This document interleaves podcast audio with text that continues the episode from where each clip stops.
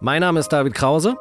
Heute ist Freitag, der 3. März 2023 und das ist der Stand der Dinge Kultur.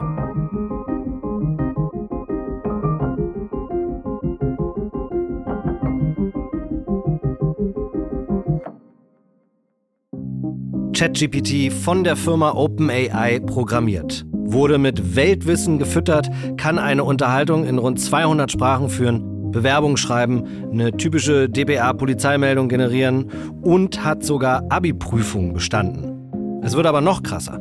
ChatGPT kann nämlich auch Kunst generieren. Wie das alles funktioniert und ob sich Künstler und Künstlerinnen in irgendeiner Weise Sorgen machen müssen, darüber spreche ich jetzt mit Anne Schwanz, die eine digitale Galerie betreibt. Anne, magst du mir dann vielleicht erstmal erzählen von eurer Ausstellung? Es geht um ChatGPT. Was passiert da? Genau. Wir haben momentan eine Ausstellung von Jonas Lund. Jonas ist ein schwedisch Konzeptkünstler und äh, die Ausstellung heißt In the Middle of Nowhere. Und das ist eine Ausstellung, die ist schon sehr besonders, weil das eigentlich mit eine der ersten ist, die komplett mit äh, in Korrespondenz mit einem Chatbot entstanden ist. Mhm. Und äh, natürlich verschiedenen, aber hauptsächlich mit ChatGPT wirklich über lange Gespräche. Also Jonas hat sozusagen die natürlich erstmal gefüttert mit dem, wer bin ich, was möchte ich machen, wo stehe ich gerade, äh, was sind so meine Vorstellungen. Und dann muss man sich das vorstellen, dann ist es wie so ein Sparing-Partner, mhm.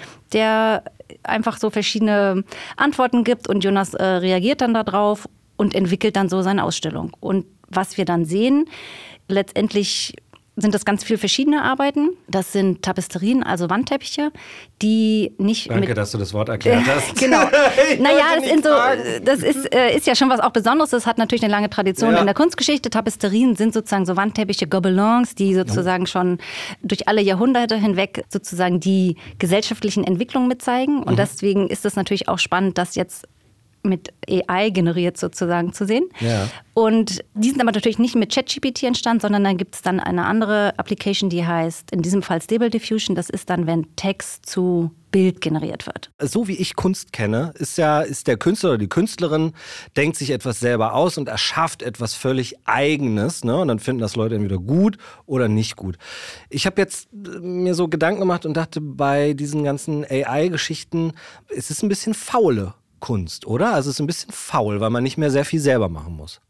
Nee, das glaube ich gar nicht, weil du musst genauso viele künstlerische Entscheidungen treffen wie ohne die KI. Das ist ein Tool wie andere Tools auch. Also mhm. wie andere Künstler Photoshop benutzen, wie andere Künstler eine Kamera benutzen, wie andere Künstler einen Pinsel benutzen, äh, benutzen Künstler heute auch AI. Mhm. Und das muss man sich, glaube ich, wirklich so vorstellen und muss man auch gar nicht irgendwie denken, dass das künstlerische Arbeit quasi leichter macht.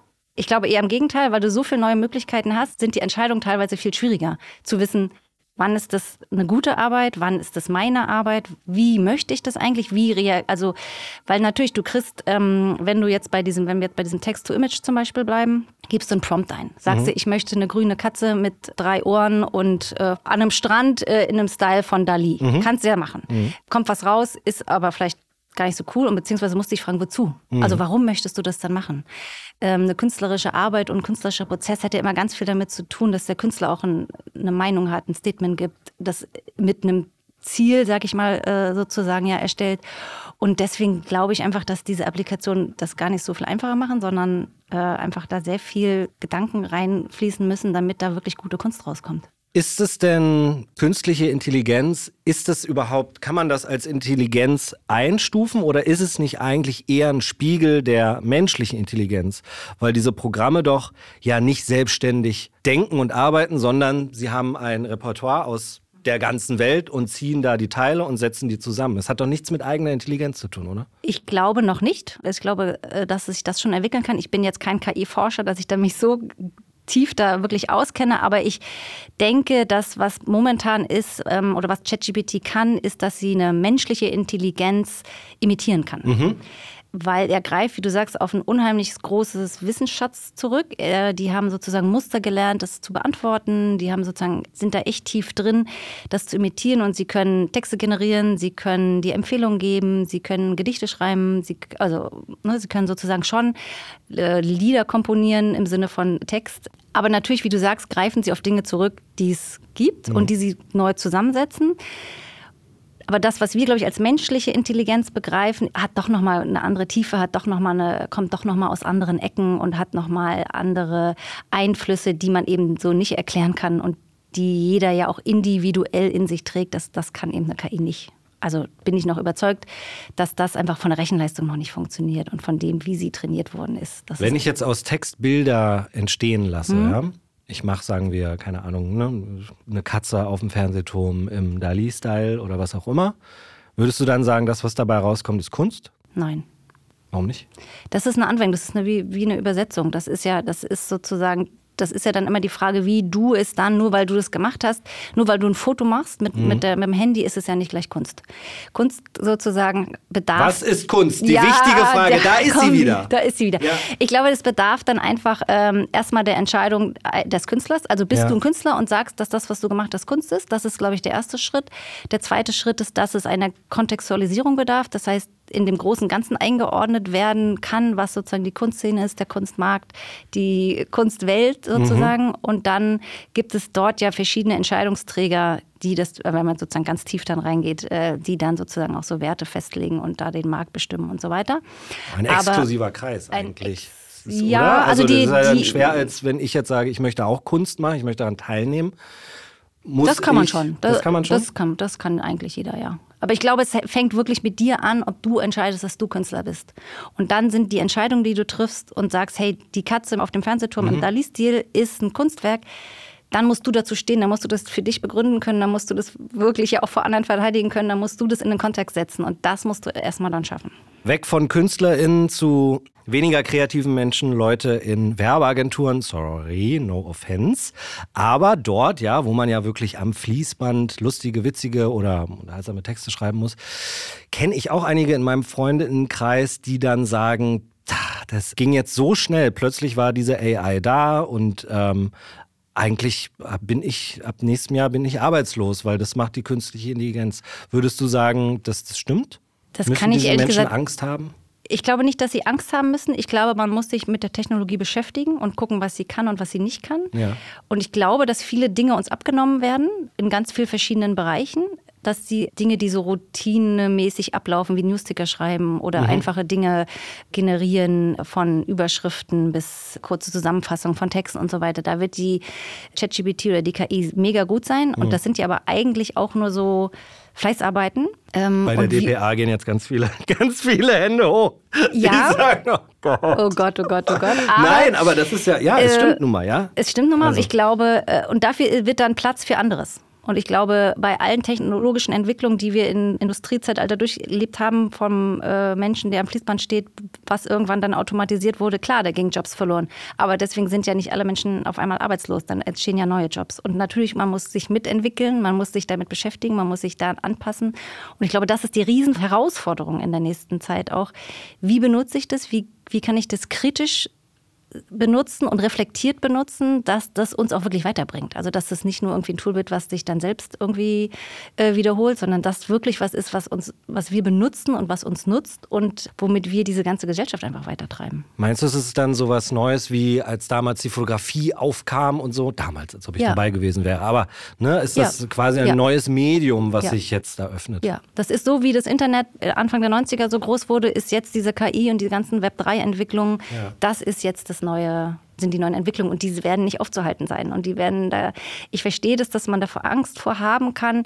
Ich glaube aber immer noch gerade, das ist so und finde ich manchmal auch so ein deutsches Phänomen, wir haben erstmal immer Angst und lehnen das ab, mhm. anstatt uns damit zu beschäftigen und da reinzudenken so. und erstmal sozusagen aktiv dem zu begegnen.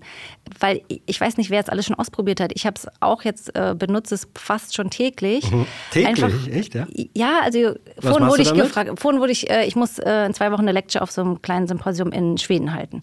Und da geht es darum, dass ich darüber rede, wie wir unsere Galerie entwickeln, wie wir arbeiten und in Beziehung zur Technologie. Das habe ich kurz eingegeben und habe gesagt, hey, ich halte eine Lecture, das sind sozusagen, das ist die Kurzbeschreibung unserer Galerie. Ja. Ähm, ich soll da und darüber eine Lecture halten, kannst du mir einen Titelvorschlag machen? Und dann schickt er dir fünf Titelvorschläge und dann kombiniere ich das ein bisschen und sage, nee, das gefällt mir noch nicht. Und dann macht er nochmal drei und dann sage ich, okay, das nehme ich. Und wenn ich jetzt drüber nachgedacht hätte, hätte ich wahrscheinlich, keine Ahnung, eine halbe Stunde gebraucht oder wäre mir irgendwo so. Und also es ist einfach so ein Helfer. Also Welcher Titel ist es geworden? Bridging the Gap, um, Navigating Between the Intersection of Art and Technology. Ja, okay. Das, das ist doch mal das äh, kurz und knackig. Da genau. hat man Bock drauf. Was würdest du denn sagen, können künstliche Intelligenzen nicht? Ähm, Weil ich glaube, es ist natürlich, es wäre naiv zu sagen, ich kann mich da jetzt wirklich reinbegeben und all meine Klausuren schreiben und mein ganzes Leben darauf aufbauen, Nee, absolut, dass ich genau, eben alles nicht. damit mache. Nee, genau. Ich glaube, es ist so ein bisschen wie damals Wikipedia aufkam und alle Menschen dachten so, oh oh Gott, jetzt äh, braucht man äh, kein Wissen mehr und äh, wir müssen nichts mehr lernen und das ist ja alles dort. Da hat man ja auch relativ schnell gemerkt, dass, dass da riesen Lücken drin sind und dass das Zeit braucht und dass es auch ein sehr oberflächliches Wissen eigentlich ja ist in vielen Punkten, Ja. wenn man in bestimmten Themen drin ist und so ist es mit ChatGPT auch. Momentan auf jeden Fall noch. Es hilft dir sozusagen als äh, Sparing-Partner, aber es liefert dir noch nicht komplett die Inhalte. Du musst schon wissen, was du willst. Du musst schon ein klares Ziel formulieren, du musst eine klare Anfrage formulieren, du musst die Inhalte entweder füttern, damit er sie kreativ äh, anwenden kann, oder du musst genau ihm sagen, was er tun soll. Also ich glaube, dass das echt noch äh, lange braucht und natürlich, wenn, was man auch merkt, wenn man da so ein bisschen reingeht, die Fehlerquote oder dieser Faktencheck ist, glaube ich, was, was mega wichtig wird in nächster Zeit. Und das sind, glaube ich, so Abilities, die wir echt lernen müssen. Also so Fähigkeiten, die auch in den Schulen und in den, in den Universitäten gelernt werden müssen. So Faktencheck, ne? Woher weiß man dann, was richtig und was falsch Da ist? muss ich immer an die DPA denken, wo man ja, Ja. ja eine Faktencheck-Redaktion, ja? Also, Absolut. Ich meine, und diese Jobs zum Beispiel, ich glaube, das wird viel, viel größer und noch viel stärker werden, weil das wird ja viel, viel schwieriger. Das wird Ja. ja, immer, immer schwieriger rauszukriegen, weil ich weiß nicht, ob ihr das mal euch angeguckt habt. Es gibt ja mittlerweile auch so, dass du Gesichter so scannen kannst, dass die komplette Texte sprechen. Also von Prominenten. Ja. Ne? So, du kannst dir äh, den äh, Bundeskanzler Herrn Scholz äh, und kannst ihm einen Text in den Mund legen. Und das rauszukriegen dann irgendwann, ob das real ist oder nicht, diese Deep, ja, das Ja. ist Wahnsinn. Ja. Und da glaube ich, da gibt es, ähm, das ist, wird Mega-Job-Opportunities. Aber es finde ich total interessant, weil ich dachte, äh, als ich gehört habe, dass du zu uns zum Stand der Dinge kommst, hätte ich eigentlich damit gerechnet, dass du die Technologie ablehnst, Mhm. äh, so als Künstlerin und sagst, nee, weil der Mensch letztendlich, der Kunst macht, das kann eine künstliche Intelligenz, kann eben kein Gefühl irgendwo reingeben oder etwas mit einem Gefühl beladen. Du kannst zwar sagen, ja, das soll jetzt traurig aussehen und guckt das in seinem System, wo, wie ist traurig, wie sieht das aus? Und das, das hat mich doch sehr überrascht, muss ich sagen. Hast du Mhm. Ja, nicht mal kurz gehadert oder so, als das aufkam, dass du sagst, ah, ich bin mir jetzt gerade nicht sicher, weil eben dieses Menschliche geht ja dann doch weg. Ja, aber es ist ja immer die Frage, wofür du es anwendest. Also, und wir sozusagen, ich bin ja keine Künstlerin, ich bin Galeristin ähm, und wir arbeiten mit Künstlern, die da mit diesen Tools arbeiten. Und die Ausstellung, die wir gerade zeigen von Jonas Lund, ist einfach äh, eine Ausstellung, die nicht einfach nur hübsche Bilder an die Wand hängt, sondern die sich sehr kritisch mit dem Thema auseinandersetzt und die richtigen Fragen genau stellt. Das sind verschiedene Arbeiten von eben Tapesterien bis Videoarbeiten bis eine, äh, eine digitale Netarbeit und die genau einfach den Leuten das näher bringt, sich damit zu beschäftigen. Und eigentlich, man verlässt eigentlich die Ausstellung mit mehr Fragen, als dass man äh, Antworten bekommt, weil sie einfach sozusagen den Finger in die Wunde legt oder genau auf die Punkte legt, die gerade so spannend sind und diskutiert werden. Und eben ganz viel um so künstlerische Prozesse, um äh, künstlerische Wertigkeiten, um äh, darum geht, wie ethische Fragen im, im Zuge der ganzen AI-Kunstproduktion quasi aktuell diskutiert werden, einfach da sind und sozusagen da das hinterfragt mit seinen Arbeiten und in, mit der Ausstellung. Und ich hatte keinen Moment Angst davor, dass das eigentlich äh, Angst ist vielleicht, Angst ist nie ja, ein oder guter äh, Bedenken, Berater. ne? oder ne? auch Ja. Bedenken, ja. dass das irgendwie äh, in der Kunstszene ähm, da den Künstlern den Job wegnimmt. Aber es liegt, glaube ich, auch daran, wenn man sich damit beschäftigt und auch versteht, was KI wirklich ist oder was das eigentlich kann. Und dass es eben momentan noch weit davon entfernt ist, in die Nähe von menschlicher Intelligenz Mhm. wirklich zu kommen. Deswegen sehe ich das einfach als Tool und das ist eher ein Tool, was neue Möglichkeiten aufmacht, was eher inspirierend ist, was die Leute anregt, neue Dinge zu denken und eigentlich das Feld der Kreativität erweitert, als dass es es irgendwie beschränkt. gerade. Aber wenn ich jetzt zum Beispiel dran denke, habe ich auch schon oft probiert, ne? gerade dieses Text äh, into Bild. Mhm. Sagen wir, es kommt, ich produziere einen neuen Podcast beispielsweise. Ich Mhm. brauche ein Cover und dann habe ich natürlich zwei Möglichkeiten. Entweder gehe ich zur künstlichen Intelligenz und sage so, ich brauche jetzt das und das von dir und dann lasse ich mir das da äh, rausgenerieren. Oder ich gebe zu einer Künstlerin oder einem Künstler und gebe dem Geld, dass er oder sie mir das zeichnet oder entwirft oder was auch immer. Das heißt, das ist ja dann schon schwierig, oder nicht? Na, das ist ja dann deine Entscheidung. Möchtest Ja. du einfach, äh, dass das ein generiertes Bild ist, was eine Maschine gemacht hat, was das ChatGPT, weil du ja auch selber diesen Prompt dann eingegeben hast? Und kannst du das gut genug? Also bist du mhm. da gut genug drin, mhm. diesen Prompt so einzugeben, dass das rauskommt, was da äh, sozusagen, ähm, äh, was du dann siehst? Oder möchtest du lieber wirklich da was anderes rein investieren und möchtest du da nochmal einen anderen Background haben, indem du es einem Künstler gibst? Mhm. Und ich glaube, manchmal gibt es einfach auch Unterschiede zwischen freier Kunst und angewandter Kunst. Weil wenn du ein Cover brauchst, ist es ja auch nochmal die Frage, möchtest du das wirklich, dass es dir ein Künstler freigestaltet ja. oder möchtest du ein Grafikdesign? Ja. Da würde ich auch immer nochmal Unterschiede machen. Was ich interessant finde, ist, dass ich letztens auch mit Freundinnen darüber unterhalten, dass die nächste Fremdsprache, die alle in der Schule lernen werden, ist Programmiersprache. Ja. Dass man eigentlich gar nicht mehr, das ist das, was wir am, oder die meisten zumindest, am wenigsten können mhm. und aber mhm. was jetzt immer mehr vonnöten ist, ne? weil du das ja mhm. auch gesagt hast. Du musst das schon richtig eingeben können, was du da willst, damit mhm. auch das rauskommt, was du mhm. möchtest. Naja, auch einfach, dass du wirklich ähm, die Fähigkeit dazu bekommst, das wirklich einzuschätzen, was da passiert mit den Entwicklungen. Ja. Und ich glaube, deswegen auch, dass diese Programmiersprache zu lernen oder sich damit wirklich zu beschäftigen, mega wichtig ist für die nächsten Generationen, wichtiger als noch bei uns, weil wir sozusagen mit den Applikationen jetzt so arbeiten. Aber um dann auch wirklich da kritisch reinzugehen und es zu verstehen. Also ich habe das schon äh, sozusagen all meinen Patenkindern und äh, Verwandten immer gesagt, hey, äh, bringt die Kinder in diese, in diese Schulen. Das gibt ja auch schon sozusagen für Jugendliche und für, für Kinder, dass die so programmieren oder dass sich damit auseinandersetzen, was das eigentlich genau heißt, was da im Computer drin passiert, ja. quasi. Ja. Damit sie da eine Fähigkeit zu, wirklich zu einem selbstständigen und äh, unabhängigen Wissen einfach kommen können. Weißt du, was ich noch glaube? Ich glaube, in sagen wir 50 Jahren, ja. wird es diese künstlichen Intelligenzen, was Kunst angeht zumindest, nicht mehr geben, sondern es gibt dann, sagen wir, sowas wie mm, eine VR-Brille oder was auch immer, was einfach meine Hirnströme messen kann und dann kann ich das, was ich mir erdenke, kann ich sozusagen auf den Bildschirm oder was auch immer für ein Medium wir dann haben, dort erscheinen lassen.